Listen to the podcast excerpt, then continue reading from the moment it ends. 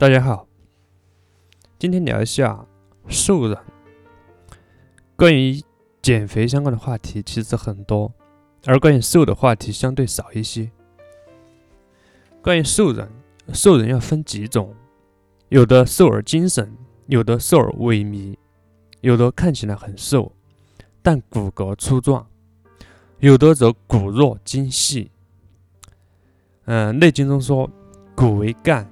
脉为营，筋为刚，肉为强。筋和骨构成了人的基本框架。一般筋骨强壮而肉少的人强壮，体质轻健多力；筋骨弱而肉厚的人则体质不太理想。呃，这种情况多是运动比较笨而且迟缓。呃，因此说，瘦一点不要紧。关键是骨架不小就行。一般来说，瘦而有精神的，以及骨骼粗壮的，都是体质好的表现；而精神不振的，以及骨骼弱小的，则表明体质比较亏虚。消瘦当然也是身体收支不平衡造成的，比如饭量大，而大便经常稀溏，这样入不敷出，天长日久，肯定偏瘦。之前说了，肥胖是因为脾虚造成的。那么消瘦是不是因为脾实呢？其实消瘦也是因为脾虚，不同的是，肥胖的人往往是脾虚胃强，而胃强就能容纳，表现出为饭量比较大。但由于脾虚又不能够充分的利用浊气，不能化清，就形成了肥胖。消瘦的人往往脾胃都弱，胃虚弱，饭量就小，再加上脾虚，不能够充分的吸收营养物质，会从粪便中走失一部分，就形成了消瘦。另外，不能吃，除了因为脾胃本身虚弱以外，还可以是肝郁的原因。肝经是包绕着胃的，所以肝经必须较为宽松。胃才能够融入。如果肝郁不畅，那么肝经是紧缩的，胃口肯定打不开。我们都有这样的体验：一个人整天闷闷不乐，情绪低沉，他的食欲肯定是不好的，或者是生闷气以后马上就不能吃饭，就是这个道理。不能吃的人偏瘦容易理解，但还有一部分人怎么吃都不长肉。这是怎么回事呢？大致有三种可能：有痰有火，或者阴虚火旺；三是脾土松垮。第一种情况不用解释。第二，我们来看第二种情况：体内无论是有实火还是阴虚火旺，身体的代谢速度肯定是加快的，就要过多的消耗能量。这样，由于消耗造成了消瘦。我们常说的“瘦人多火”是有道理的。体内有痰的也会消瘦，这是因为营养物质没有变成正常的气血，而生成了无用的痰饮。关于第三种情况，脾土松垮，什么意思呢？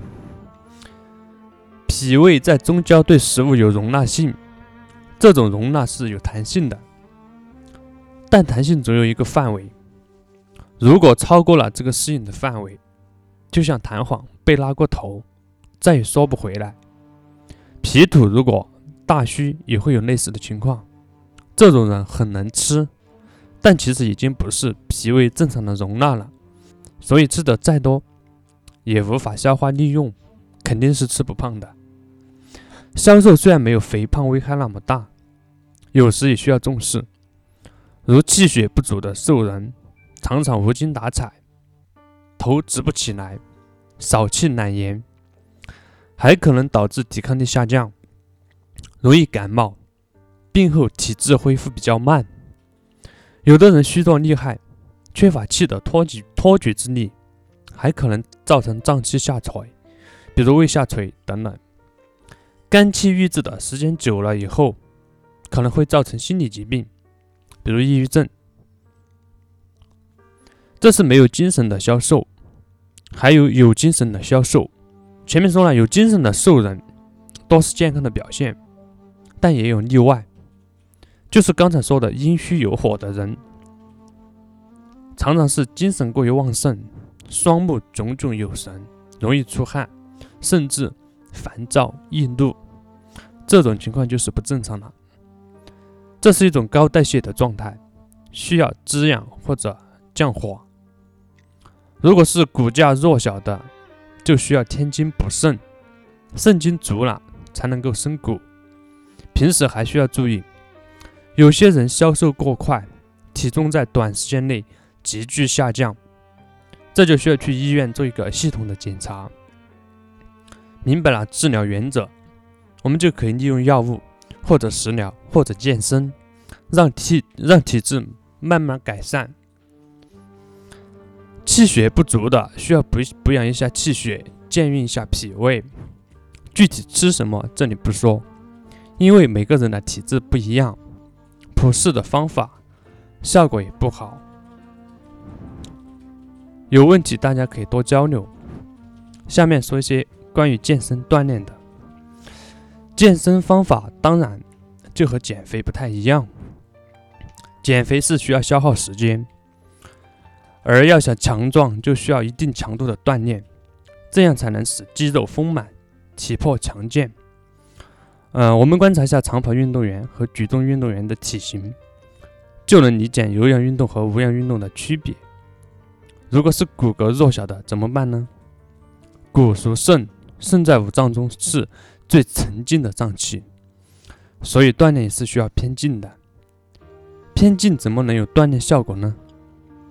这就需要参考传中国特有的传统体育，可以学习一下站桩，这种相对静态的锻炼，同时让肌肉和肌腱还保持一定的张力，使气血流动加快，就能对筋骨起到滋养作用。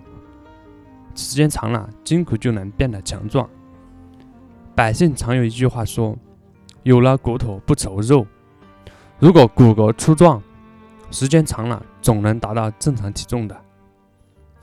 欢迎大家转载，我是一个中医食疗研究者，希望认识更多朋友。